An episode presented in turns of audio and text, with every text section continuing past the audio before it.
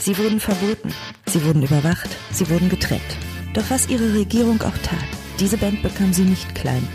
Musikjournalist Thorsten Groß und Nils Bokelberg erzählen die Geschichte der rebellischsten Band der DDR. In Pop kann alles. Renft. Gitarren statt Knarren.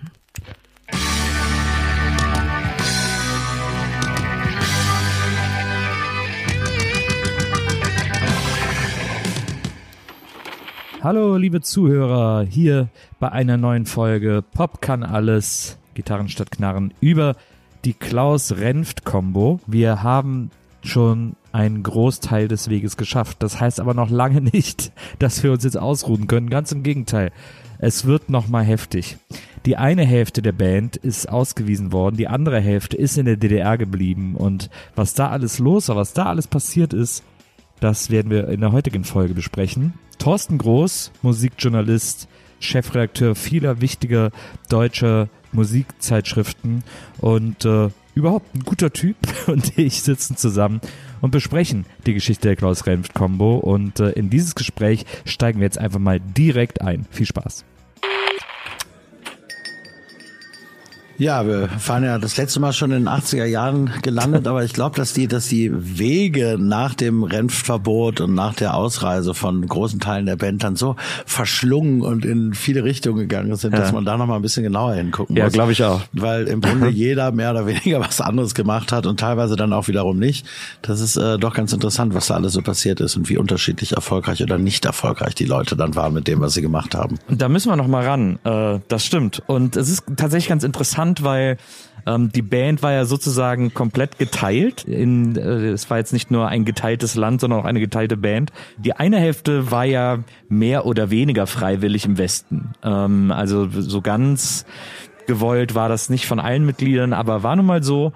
Und was ich ganz spannend finde, ist, wir haben ja, wir haben es ja letztes Mal schon ganz kurz erwähnt und da vielleicht ist das im Westen eine der interessantesten Geschichten. Ähm, die Geschichte der Band Windminister, in der Klaus und Monster unter anderem waren. Genau, die, die ja unterschiedlich, vielleicht nochmal kurz, weil ich weiß auch nicht, wie genau wir das hatten. Also es ist ja Bremf selbst, das haben wir ausführlich erzählt, ist ja sozusagen freiwillig gegangen, während Panna und Kuno Kunert äh, verhaftet und dann freigekauft wurden. Äh, unterschlagen hat man bis jetzt, glaube ich, den Saxophonisten, der spielt dann auch im weiteren Verlauf nicht mehr so eine große Rolle. Peter Piotro Knetsch wurde ja. dann Kraftfahrer und äh, zwei andere, über die sprechen wir gleich noch, sind drüben geblieben. Genau. Und Schoppe ist aber eben auch dann freiwillig sozusagen rübergekommen und hat äh, dort Renft wieder getroffen, um eben dieses Projekt Windminister unter anderem anzugehen.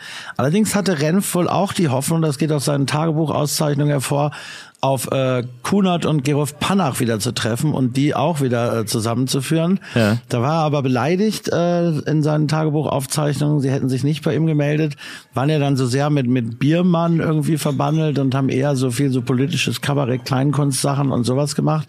Äh, da kam wurde da nichts draus, aber mit Schoppe kam es tatsächlich nochmal zu dieser Bandgründung, allerdings mit sehr langem Vorlauf ich glaube, zwei oder drei Jahre haben, haben die späten Windminister dann in West-Berlin an ihrem Programm gearbeitet. Klaus Remft, Jensch hat eine alte Leidenschaft wieder aufflackern lassen, mit der Remft im Grunde zu Ostzeiten schon immer das Überleben so ein bisschen gesichert hatte. Er hat immer ganz viele Briefe an Behörden und offizielle Stellen ja, geschickt, wenn es um drohende Verbote und Auftrittsmöglichkeiten und dergleichen ging. Das ist ein Hobby, das ist ein abendfüllendes Hobby. Ja, nun, nun schrieb er Briefe an äh, den Berliner Senat mit der Bitte um Förderung dieses geplanten Projekts, das er allerdings in diesen Briefen auch als Remft bezeichnet, um sozusagen dann vom, vom, vom Ostrom noch mal ein bisschen bisschen zehren zu können. Ja.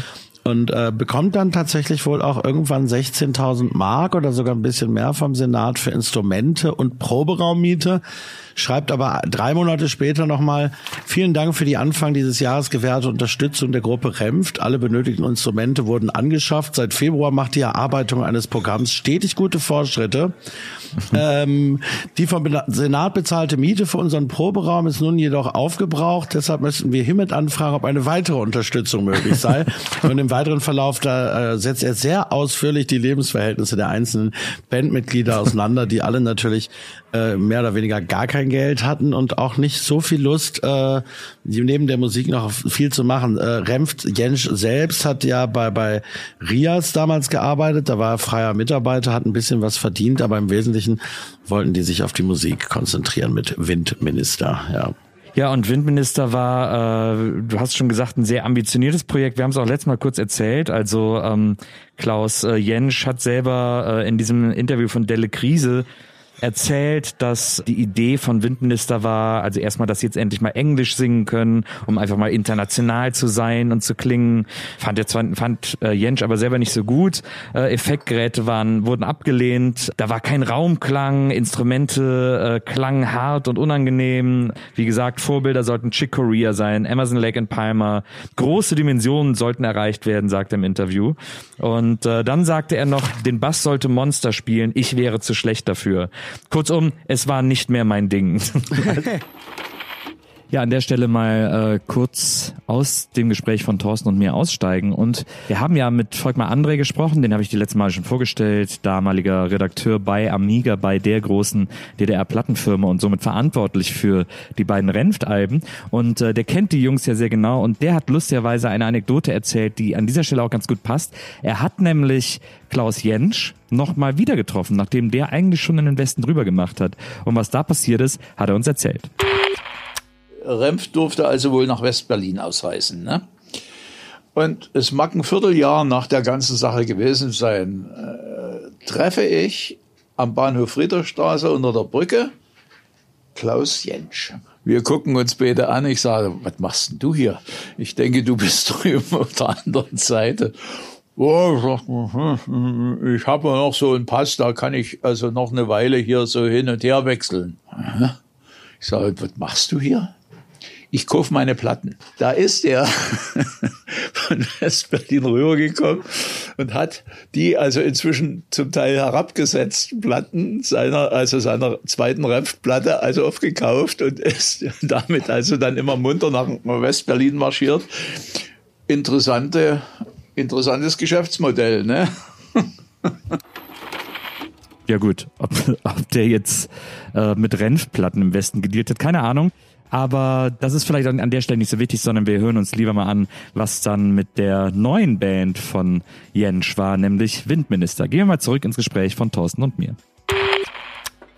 Auf jeden Fall ähm, war es so, dass diese Band, die war ein sehr groß angelegtes ähm, Projekt. Ähm, viele Kollegen ähm, von anderen Bands aus dem Osten ähm, haben daran teilgenommen und es war so ein bisschen so, es war so ein Sammelbecken, ne, kann man schon sagen, mhm. äh, im Westen für diese ganzen Ostmusiker, äh, die sich da alle wieder getroffen und äh, zusammen Musik gemacht haben. Es gab während der Zeit von Windminister ähm, gab es eine ganz interessante äh, Geschichte, eine Anekdote, die Monster mal äh, nicht in unserem, sondern in einem anderen Interview erzählt hat. Ja. Ähm, ich kann die mal ganz kurz vorlesen hier, weil ich die, äh, weil die vielleicht auch so ein bisschen illustriert, was für eine komische Laissez-faire-Haltung die irgendwie alle hatten, weil man nicht so richtig wusste, was man anfangen soll.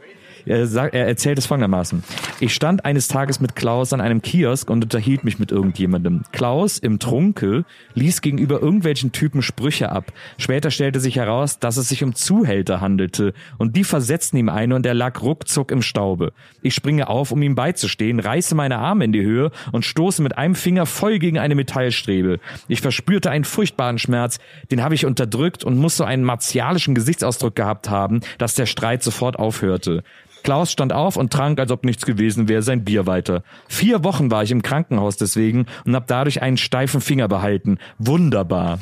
Das hat ja. er ja auch erzählt, dass er danach nicht mehr so gut spielen genau, konnte. Genau, das ist tatsächlich so, dass das, das ist nie ganz ausgeheilt, diese Verletzung. Bei Windminister konnte er dann schon nicht mehr spielen und im Grunde hat er uns dann ja auch erzählt, dass sich das auch nie ganz gebessert hat. Also ja. Das, da hat er wohl irgendwas davon getragen, was ihn lebenslang beim Gitarre spielen. Er hat doch, als wir ihn gesehen haben, hat er Gitarre gespielt, ne? Genau. Aber eben eingeschränkt. Er sagt, vieles könne er nicht spielen. Ja, und dann haben die, ähm, dann haben die auf jeden Fall, äh, wie du schon erzählt hast, haben die Ewigkeiten, ähm, haben Windminister geprobt und irgendwie versucht Repertoire äh, sich äh, drauf zu schaffen und irgendwie Songs zu schreiben und so. Und dann äh, war es soweit und sie konnten endlich das lang ersehnte und erwartete Konzert spielen. Am 10. und 11. Januar sollten sie spielen, 1980. 1980 sind wir, ne? Genau, im Quartier Latin. Und da sind wir ja wirklich, also das ist eine sehr gute Adresse der damaligen Zeit gewesen in West-Berlin, Quartier Latin. Da haben ja viele von diesen ganzen NDW und überhaupt internationale New Wave Bands und sonst auch gespielt. Also das war schon ein guter Gig, den sie da hatten, erstmal zumindest auf dem Papier. Ja. Tatsächlich war es dann nicht ganz so gut, ja. allem, was man hört. Haltet den Podcast an, haltet den Podcast an. Ich wollte nur kurz erklären, äh, das Quartier Latin, das war wirklich eine Legende in Berlin. Das war einer der wichtigsten Läden, glaube ich, in den 80er Jahren, die es in Berlin gab. Der äh, lief so von äh, Anfang 70er, 72 bis 90 wurde der betrieben. Seit 92, also falls man wissen will, wo der war, seit 92 ist da das Wintergarten-Varietät und das kennen vielleicht einige Berliner oder auch Leute, die mal in Berlin zu Besuch waren. Das ist so ein Theater, wo jeden Abend so Revues sind. Also das, das berühmte Wintergarten-Varieté war bis in, bis Anfang der 90er das Quartier Latin, der, das, das, das alte 80er Jahre Quartier Latin, da haben alle gespielt. Also das war der Laden überhaupt. Da haben Grönemeyer gespielt, Lindenberg, die Neubauten, Nina Hagen, Silly mit Tamara Danz, die Pudis, die Ärzte, Niedecken, Philipp Bohr und so weiter und so fort. Das wurde auch äh, vom Berliner Senat unterstützt. Die haben da auch ein bisschen Geld reingepumpt ähm, und ein bisschen äh, Geld dafür bewilligt. Reingepumpt klingt immer so despektierlich, also bewilligt um, damit die 81 irgendwie auch äh, sozusagen sanieren und, und äh, neu gestalten können. Dann wurde, glaube ich, auch jedes Jahr der äh, so ein Rockwettbewerb da irgendwie ausgerichtet, an dem der Senat auch beteiligt war. Und 89 mussten die Mieter raus, also haben aufgegeben, weil sie eine Mieterhöhung bekommen haben, die kein Mensch bezahlen konnte. Dann haben das ein paar Leute, unter anderem auch Niedecken von BAP, äh, übernommen, haben das dann noch zwei, drei Jahre weitergeführt ähm, oder ein, zwei Jahre. Es war dann aber irgendwie nicht mehr so gut gelaufen und äh, dann haben sie erstmal zugemacht und 92 wurde es dann als Wintergarten-Varieté wieder eröffnet. Aber das ist das berühmte, le wirklich legendäre Quartier Latin in Berlin, in Westberlin, über das hier die ganze Zeit gesprochen wird. So, jetzt können wir wieder ins Gespräch zurückgehen. Ich wollte es nur mal kurz erklären, weil, äh, weil das aufregend genug ist. Man könnte eigentlich eine ganze Staffel nur über das Quartier Latin machen. Machen wir aber nicht. Wir kehren zurück zu Windminister. Es gibt auch äh, kurz am gleichen Tag des, äh, des Auftritts ähm, auch eine schöne Anekdote, die äh, Monster hier erzählt hat in diesem, in diesem Interview. Ähm, die lese ich auch nochmal kurz vor, weil man dann ungefähr weiß, mit was für einem Mindset die Leute an dem Abend alle auf dieses Konzert gekommen sind. Er erzählt nämlich Folgendes. Vor dem Konzert gab es einen Beitrag über uns im britischen Sender BBC. Die haben die Bänder falsch herum eingelegt und abgefahren und haben das nicht gemerkt. Es lief also rückwärts ab. Die müssen sich gewundert haben, was wir da für experimentelles Zeugs machen. Wir haben uns halb tot gelacht.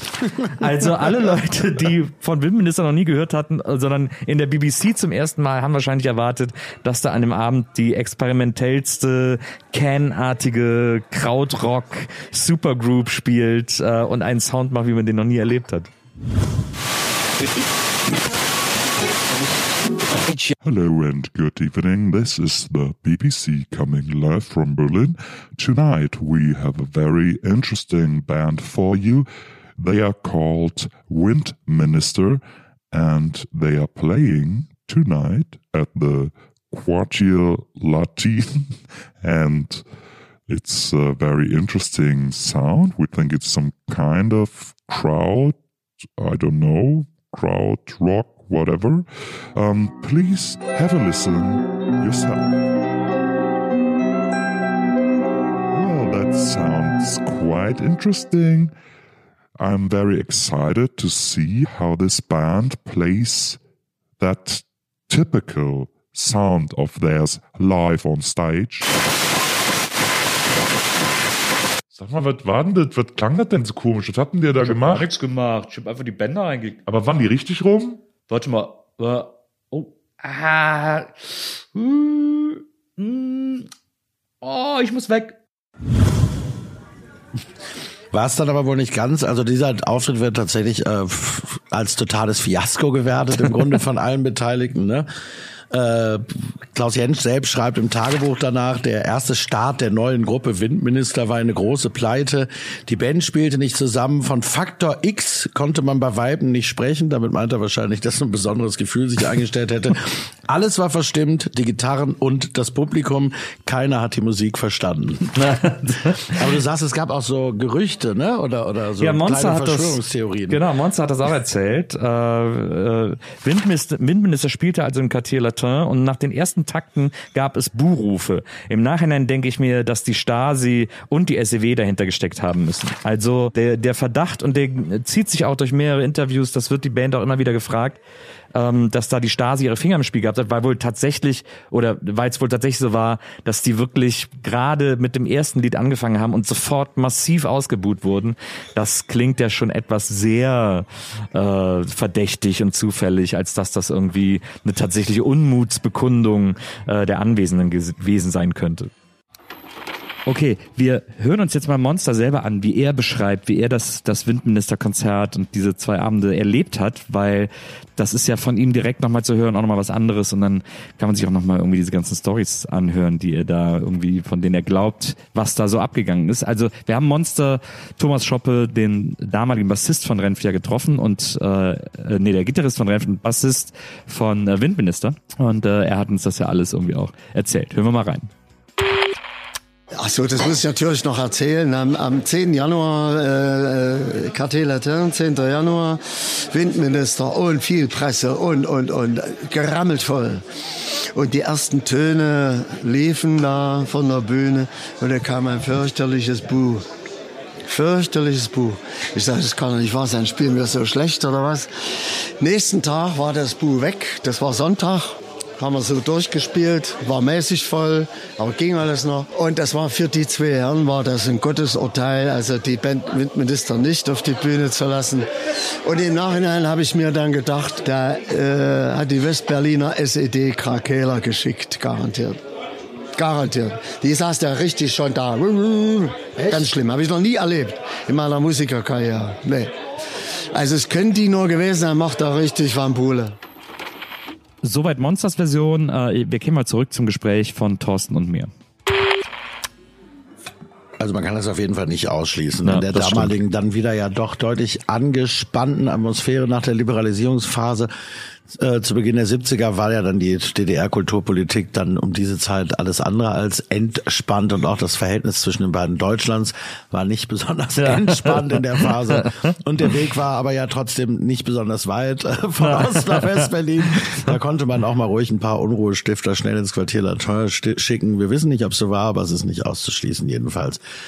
Aber einige, wo wir, wo wir gerade einige, sind diese Reise ja, diesen, diese kurze Reise von Ost nach West-Berlin gar nicht erst angetreten. Äh, zwei weitere Musiker sind ja da geblieben und denen ging es dann zumindest äh, auf dem Papier doch deutlich besser als den Westablegern. Ähm, wir sprechen über Peter Cäsar Gläser und, und Jochen Hohl, die, du hast es vorhin schon angesprochen, dem Ruf eines Leipziger Keyboarders mit dem Namen Wolf Rüdiger Raschke gefolgt sind und eine, sich einer Band mit dem Namen Karussell angeschlossen haben, die natürlich jeder, der eine Ostsozialisation hat, richtig gut kennt, weil die sind richtig bekannt geworden. Waren dann so ein bisschen die systemkonformere Renft-Alternative, kann man vielleicht erstmal sagen. Jedenfalls durften sie überhaupt spielen, nachdem Renft ja verboten worden waren und haben sich auch so ein bisschen offiziell als Erbe begriffen. Auch hier schrieb die Texte wieder Kurt Dremmler. Und fürs zweite Album haben sie auch den Renf-Klassiker Wer die Rose ehrt nochmal aufgenommen. Also das waren so die offiziellen Nachfolger und die haben dann im Grunde die Saat eingefahren, ne? Dessen, also die Ernte dessen eingefahren, was, was Renf gesät hatten. Das stimmt. Das war deswegen interessant, weil die sind ja quasi übrig geblieben, nachdem Renft aufgelöst wurde oder verboten wurde. Und eigentlich haben alle Musiker ab da Auftrittsverbot bekommen und Spielverbot. Das wurde dann für äh, Gläser und und äh, den Schlagzeuger für Hohl wieder ähm, aufgehoben. Und äh, also es wurde gesagt, ihr dürft wieder spielen, wenn ihr nicht als Renft auftretet und wenn ihr nicht wieder zusammenspielt. Ähm, also in der Konstellation, wie ihr in Renft gespielt habt, dürft ihr nicht wieder zusammenspielen. Und dann ähm, haben die, dann sind die aber beide zu Karussell gekommen und eigentlich hätten sie das ja nicht gedurft, weil sie wieder zusammen gespielt haben. Aber die, die Staatslenkung und Führung hat gesagt, naja, komm, also der Jochen Hohl, da ist, das ist wirklich keine Gefahr. Mit dem können wir den ruhig spielen lassen. Der spielt überall, wenn man ihn an den Schlagzeug setzt und so. Ähm, das wurde wohl nicht so sonderlich ernst genommen. Wobei auch da, wir sind ja jetzt dann im Grunde schon in den 80ern, die größeren, größten ersten Erfolge, man muss dazu sagen, Karussell, da reden wir bestimmt später nochmal drüber, wie so viele andere gibt's im Grunde auch wieder und er hat's immer wieder gegeben. Äh, selbst in der Wikipedia wird der naheliegende Witz äh, aufgegriffen, dass, dass der Bandname prophetische Wirkung entfalten sollte, weil sie, wie ein äh, Karussell drehte sich das da auch personell, da gab es ständig Umbesetzungen. Aber diese erste Besetzung war vor allem Ende der 70er sehr erfolgreich. Ja. Äh, bevor wiederum dann der Gläser, Cäsar hat, ist da ausgestiegen, 1983 dann wohl, da, die haben sich da irgendwie zerstritten. Aber auch da gab's dann nämlich, da gab's dann eben diese Freiheit und so weiter und so fort, wurde aber ausgenutzt. Während einer Westtour haben sich nämlich zwei Karussellmusiker 1983 abgesetzt. Ja. Dann war es wahrscheinlich auch gleich wieder vorbei mit der Freiheit für die Gruppe Karussell. Also es war wohl auch so äh, bei Karussell, man muss sich das so vorstellen, als so eine Art äh, Renft-Light. Also äh, einer der größten Hits von Karussell ist auch war auch ein alter Renft-Song, Wer die Rose ehrt, äh, wurde von Karussell nochmal neu aufgenommen. Äh, das war auch von der Staatsführung so erlaubt und abgesegnet. Die wussten, dass sie mit Karussell äh, sozusagen zwar die Renft-Fans und und den Renft und die Renft-Qualität im Sound irgendwie kriegen, aber gleichzeitig minus diese dieser aufrührerischen Energie und minus diese dieser staatszersetzenden äh, Ideologie äh, in der Band. Das hat den, das hat den, glaube ich, gut gefallen. Deswegen wurde Karussell sehr gefördert. Also der Name wurde ja auch beschlossen, dass der so sein soll. Das fand Cäsar zum Beispiel auch immer ätzend. Der hat gesagt, es klingt doch total scheiße, Karussell. Aber hat er vollkommen recht. Ja, absolut. Guten Tag, wir haben Sie eingeladen, weil wir heute Ihren Bandnamen mit Ihnen diskutieren möchten. Wir sehen hier in den Unterlagen, dass Sie also den Wunsch haben, in Zukunft unter dem Namen Super Shiny Star zu firmieren. Ist das richtig? Haben wir das äh, den Unterlagen richtig entnommen? ja, genau. Mhm. Stimmt. Ja, da müssen wir Ihnen sagen, das geht leider nicht. Da, das ist nicht möglich. Dieser Name ist nicht konform mit den Werten und den Vorstellungen der Deutschen Demokratischen Republik. Wir müssen Sie bitten, da einen anderen Namen. Aber wir haben für Sie schon ein bisschen vorgearbeitet. Wir haben hier ein paar Namensvorschläge und wir gehen jetzt einfach mal durch und Sie können ja signalisieren, ob Sie mit dem Namen etwas anfangen können oder nicht. Okay, ja gut. Okay, fangen wir mal an. Wir haben als erstes Karussell. Hä? Nee. Mhm, okay. Wir haben hier als nächstes Kartoffel. Was? Mhm. Dann haben wir hier Teich. Hä? Ja, okay. Als nächstes hätten wir Eiersalat. Ist ihr ernst? Auch nicht? Nein? Okay. Dann haben wir noch zwei Vorschläge für Sie. Einer davon hier ist Butterbrot. Wie bitte? Und, äh, und dann hätten wir hier noch einen Reifenwechsel. Was? Das sind die Vorschläge. Daraus dürfen Sie sich gerne einen Namen aussuchen. Naja, okay, dann nehmen wir wahrscheinlich doch lieber am. Ach so, Dann nehmen wir wahrscheinlich doch am liebsten Karussell. dann soll es dir wieder sein. Na gut, na, sehr gerne. Herzlichen Glückwunsch. Sie heißen ab heute Karussell. Was ich noch sehr interessant finde, ist, dass ich habe gelesen, dass die ähm, Institutionen, die für die Kulturpolitik zuständig waren, waren sich auch nicht äh, ganz einig. Also ähm, Renft wurde ja von Leipzig, von der Leipziger Kulturdirektion verboten. Die Berliner wollten gar nicht, dass die verboten werden. Äh, die Berliner wollten eigentlich, dass die weitermachen, weil die fanden das gut, wie die Leute auf Renft abgefahren sind und so. Aber die Leipziger haben gesagt, wir haben die Schnauze voll. Und das Interessante ist, wir haben ja letztes Mal über äh, Ruth Öschläge gesprochen, äh, die Frau, die damals das Verbot äh, von Renft ausgesprochen hat, beziehungsweise die die Nicht-Existenz von Renft ausgesprochen hat. Von der stand ja dieser berühmte Satz, äh, sie, ich habe nicht gesagt, dass sie verboten sind, ich habe gesagt, dass sie nicht mehr existieren. Diese Ruth Öschläge ist danach tatsächlich weggelobt worden von ihrem Posten. Die hat ja da ähm, in, in Berlin bei der bei der äh, Musikdirektion, bei der Kulturdirektion gearbeitet und die ist dann auf einen Posten gekommen. Ich habe das hier auch irgendwo äh, genau. Die war die Chefin der äh, Konzert- und Gastspieldirektion Leipzig und die wurde dann hochbefördert oder wegbefördert zur Leiterin des Bach-Archivs im Goliser Schlösschen. Was zwar auf dem Papier eine Verbesserung, ein, eine verbesserte Anstellung war, aber wo alle wussten, okay, die soll einfach aus dem Verkehr genommen werden, äh, die soll irgendwie niemanden mehr nerven und die soll vor allem nichts mehr mit Rockmusik zu tun haben. ähm, und dann ist sie da auf so ein, auf so ein, auf so ein quasi Nullposten gekommen. Interessanterweise ist die dann auch, die hat noch sehr lange gelebt, ähm, bis 2014 glaube ich, und ist dann im Alter von 100 gestorben. Wow, Ja. nicht schlecht. Aber das ist eh ganz interessant, das hatten wir ja jetzt auch schon ein paar Mal, dass es eben nicht mitnichten so eine einheitliche Kulturpolitik gab, sondern dass die jeweiligen Landes- und sonst was Stellen da durchaus unterschiedliche Halt- Haltungen vertreten hatten. Und es war ja schon häufiger, dass Leipzig als besonders konservativ und streng Genau. galt. Ah, genau. Da war, da war null Absprache zwischen den, zwischen den Regionen sozusagen. Obwohl es ja auch na, nicht so weit voneinander entfernt Das ist stimmt, eigentlich. Aber insgesamt kann man sagen, dass es für die dann, jedenfalls wenn sie sich, wer sich damit arrangieren konnte, und das konnten offenbar Cäsar zumindest äh, die ersten Jahre und, und Toll, lief es im Grunde dann ziemlich gut weiter, recht erfolgreich weiter, während die 80er Jahre zumindest für Klaus Jentsch selbst, bei Schoppe ist es so ein bisschen so, der, der hat da jetzt auch nicht viel gerissen in West-Berlin, aber man hat auch nicht so unbedingt das Gefühl, dass es ihm so wahnsinnig schlecht ging oder so. Ne? Ich glaube, Ja. der hat da so ein ganz, ganz okayes Leben oder so geführt.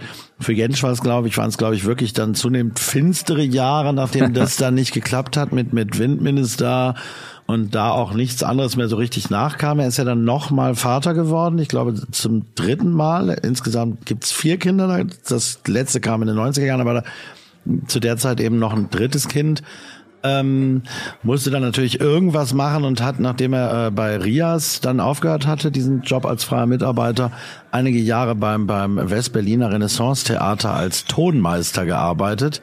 Das lief eine ganze Zeit ganz gut, bis es dann so zum Ende des Jahrzehnts hin richtig finster wurde. Die Frau hat ihn verlassen, er wurde dann arbeitslos und dann war es irgendwie so ein Ziehen von Freundin zu Freundin, von Wohnung zu Wohnung. Und dann fragt man sich ja immer so ein bisschen, äh, was da so der Hintergrund war und vielleicht ist das auch der richtige Punkt, mal auf Sprechen zu kommen. Es ist im Grunde immer, wenn man mit all diesen Leuten sprach oder wenn es so um Renft ging, Alkohol ist sehr omnipräsent so in Ja. allen Gesprächen, Ja. wird aber immer so sehr verniedlicht, euphemistisch als so ja so Rock'n'Roll-mäßig, man trinkt halt, das gehört irgendwie dazu. Ja. Aber spätestens hier wird ziemlich deutlich, dass mindestens Klaus Jentsch doch wirklich ein sehr, sehr ernstzunehmendes Alkoholproblem auch hatte und sich damit auch teilweise selbst im Weg stand. Und ja wahrscheinlich Alkoholiker war. Jedenfalls hat er selbst diese Vermutung dann auch angestellt. Ähm, das ging so 87 la- nach seinem, seinem äh, Tagebuch los, dass er ernsthaft da, erstmals dann ein Problembewusstsein entwickelt hat und sich dann mit dem so ein bisschen auseinandergesetzt hat. Er hat dann wohl sich relativ kurzfristig ins jüdische Krankenhaus zu einer Entgiftung einweisen lassen wollen. Das ging ihm nicht schnell genug. War dann mal bei den anonymen Alkoholikern, so beschreibt das in Kreuzberg bei einer Sitzung. Das war dann auch nicht so langwierig, aber generell hatte er auf jeden Fall ein Alkoholproblem und ich glaube, die Finsternis seiner 80er Jahre ist, hat auch zum Teil damit zu tun. Ja. Wobei er auf der anderen Seite sich auch so ein paar äh, Träume erfüllt hat. Er hat ja immer so eine Griechenland-Sehnsucht gehabt und hat dann zum Beispiel auch Griechenland bereist. Und Seine, ich glaube, seine erste Frau war ja auch Griechin, Genau, ne? Mit genau, der, wegen der er genau. dann ausreisen konnte, weil sie Genau. eben äh, und auf. Mallorca war er und so und hat so ein Ja. paar Reisen hat er unternommen.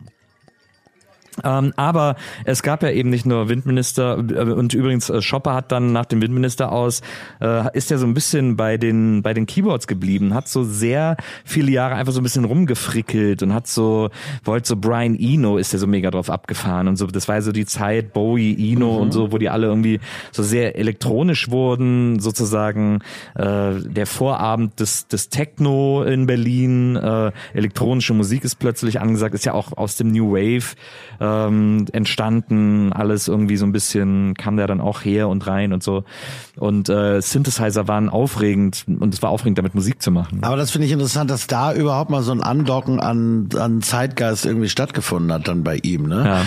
Denn also während, ich habe es eben schon gesagt, also Panach äh, und Kunert mit Biermann eben aufgetreten sind und, und sehr politisch sich äh, als weiterhin irgendwie in Film und Theater betätigt haben und so und, und dann irgendwie so sehr aktiv blieben, hat man ja sonst das Gefühl, ich meine, wir haben jetzt immer wieder die Westberliner Festspiele gehabt, so wenn sämtliche Jubiläen der 80er Jahre Ja. äh, in den letzten Jahren irgendwie aktuell waren. Ich weiß, West-Berlin gilt so als diese wahnsinnig aufregende 80er Jahre Underground-Subkultur-Metropole im Nachgang. Das ist sicher ein bisschen überspitzt, aber natürlich gab es ja diese Strömung und natürlich war ja Bowie vorher auch nicht umsonst da und so weiter.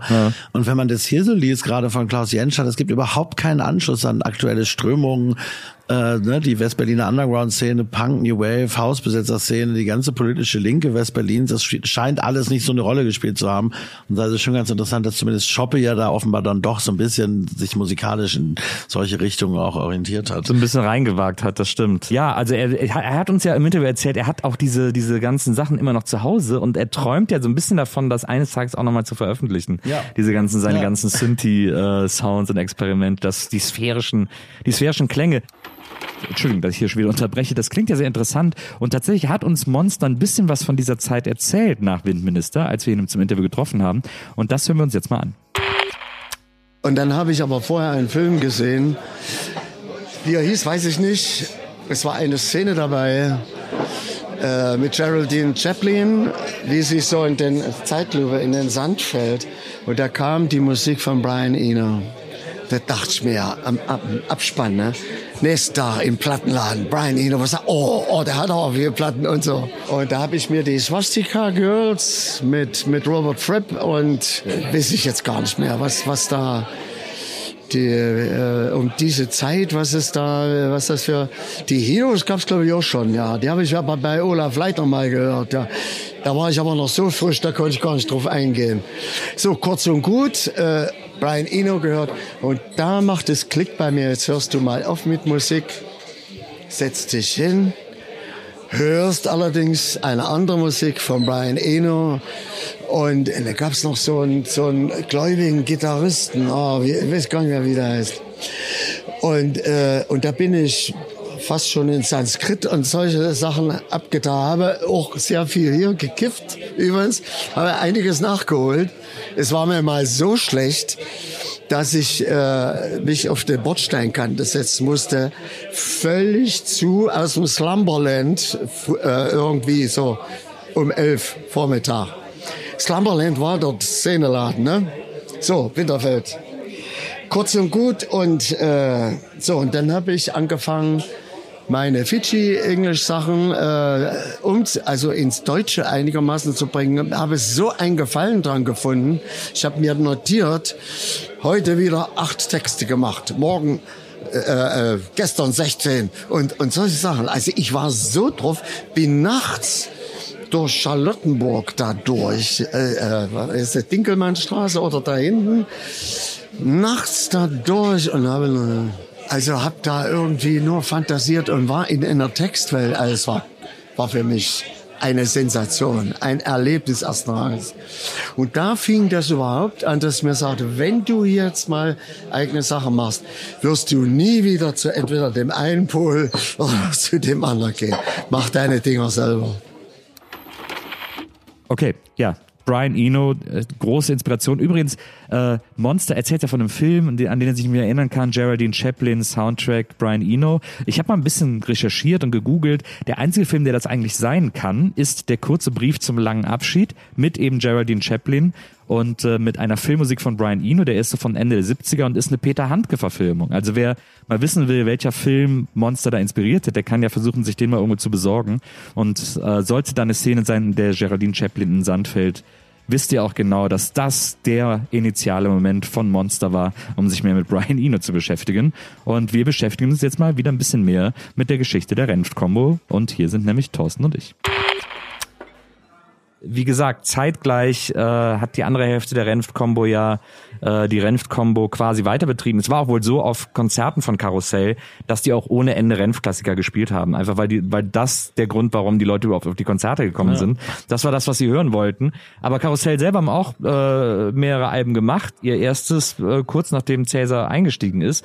Und da gibt's ein Lied drauf, das ist tatsächlich eines meiner liebsten DDR-Lieder. Es ist, ich finde es wahnsinnig skurril. Es ist sehr folky. Es ist so, es klingt fast irisch und es hat diesen ganz, ganz bizarren, also nicht bizarr, das ist jetzt übertrieben, aber diesen sehr seltsamen, überkorrekten Umgang mit deutscher Sprache, was so gar nicht zu dieser Leichtigkeit und Tralalahaftigkeit des Liedes passt. Und deswegen liebe ich das so. Und äh, genau jetzt ist der äh, ist der große Zeitpunkt gekommen, wo ich das dann endlich auch mal äh, einsetzen und ausnutzen kann. und wir hören jetzt vom ersten Karussell-Album Entweder oder, auch klassischer, glaube ich, deutschsprachiger Albumtitel, äh, hören wir jetzt das Lied McDonald. Und das ist ein wahnsinnig guter Song.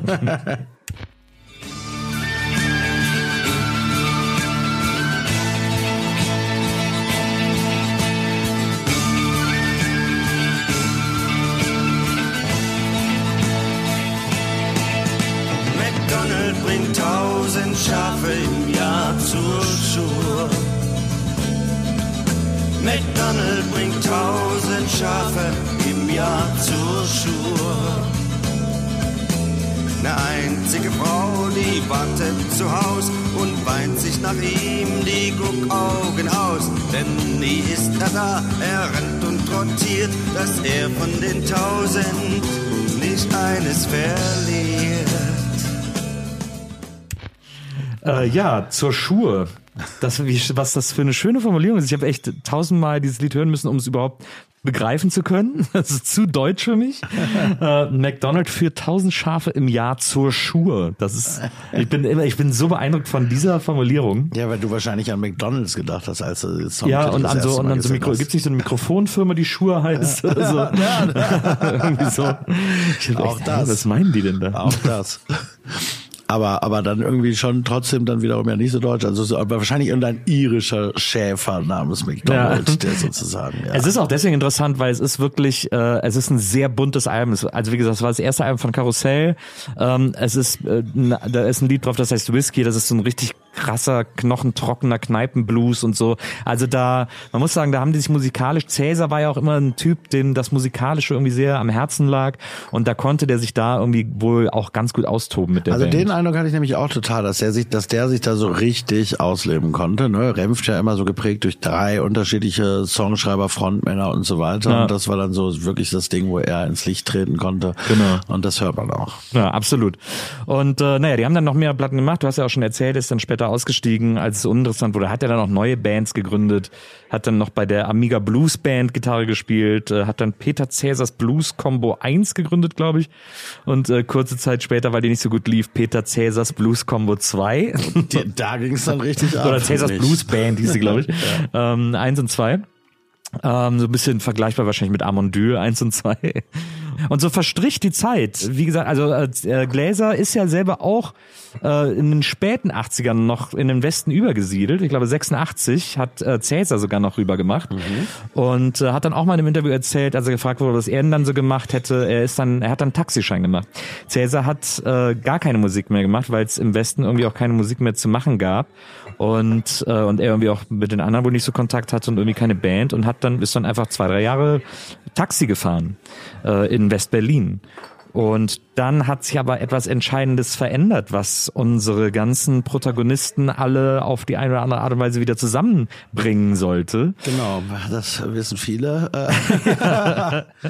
Uh, was kann das es sein? kamen die Uh. Massenfluchten, es kamen die Montagsdemonstrationen und es kam etwas, was vielleicht für die, ein Ereignis, was für die 90er Jahre so prägend war wie sonst nichts und auch für unsere lieben Freunde von der Klaus Renft Combo.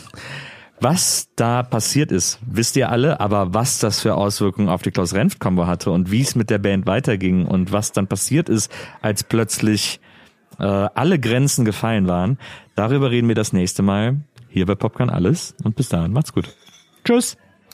Ja, Leute, das war's für dieses Mal und äh, es ist ja gerade auch im Gespräch zwischen Thorsten und mir nochmal gesagt worden, es ist sehr aufregend, wa um was mag es wohl in der nächsten Folge gehen.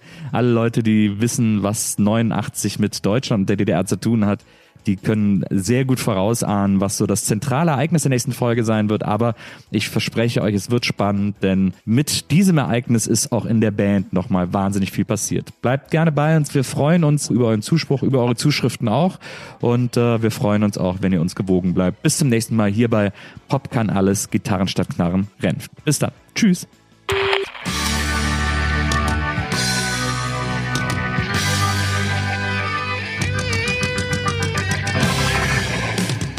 Pop kann alles.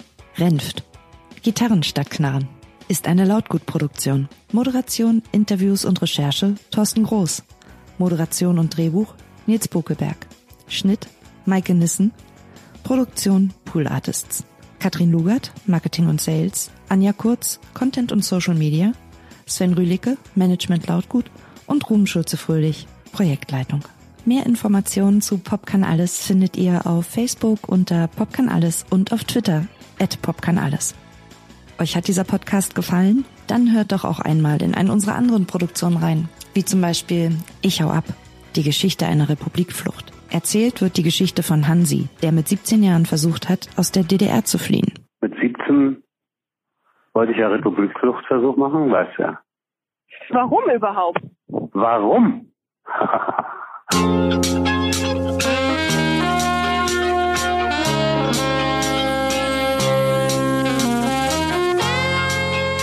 Weil ich überhaupt nie verstanden habe, warum der Vater und die Mutter äh, in diesem scheiß Osten weiterleben wollten.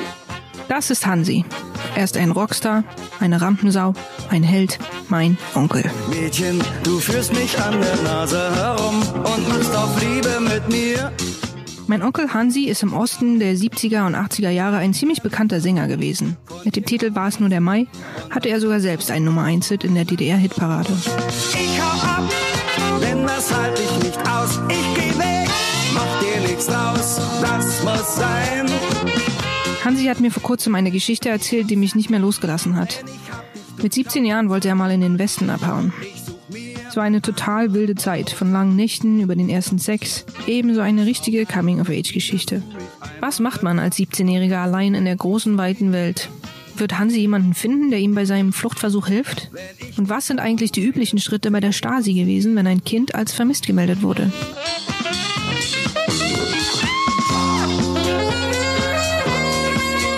Ich hau ab. Die Geschichte einer Republikflucht.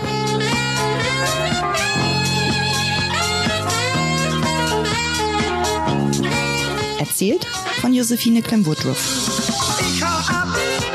das Ein Podcast von Lautgut. Ab dem 20. März immer mittwochs.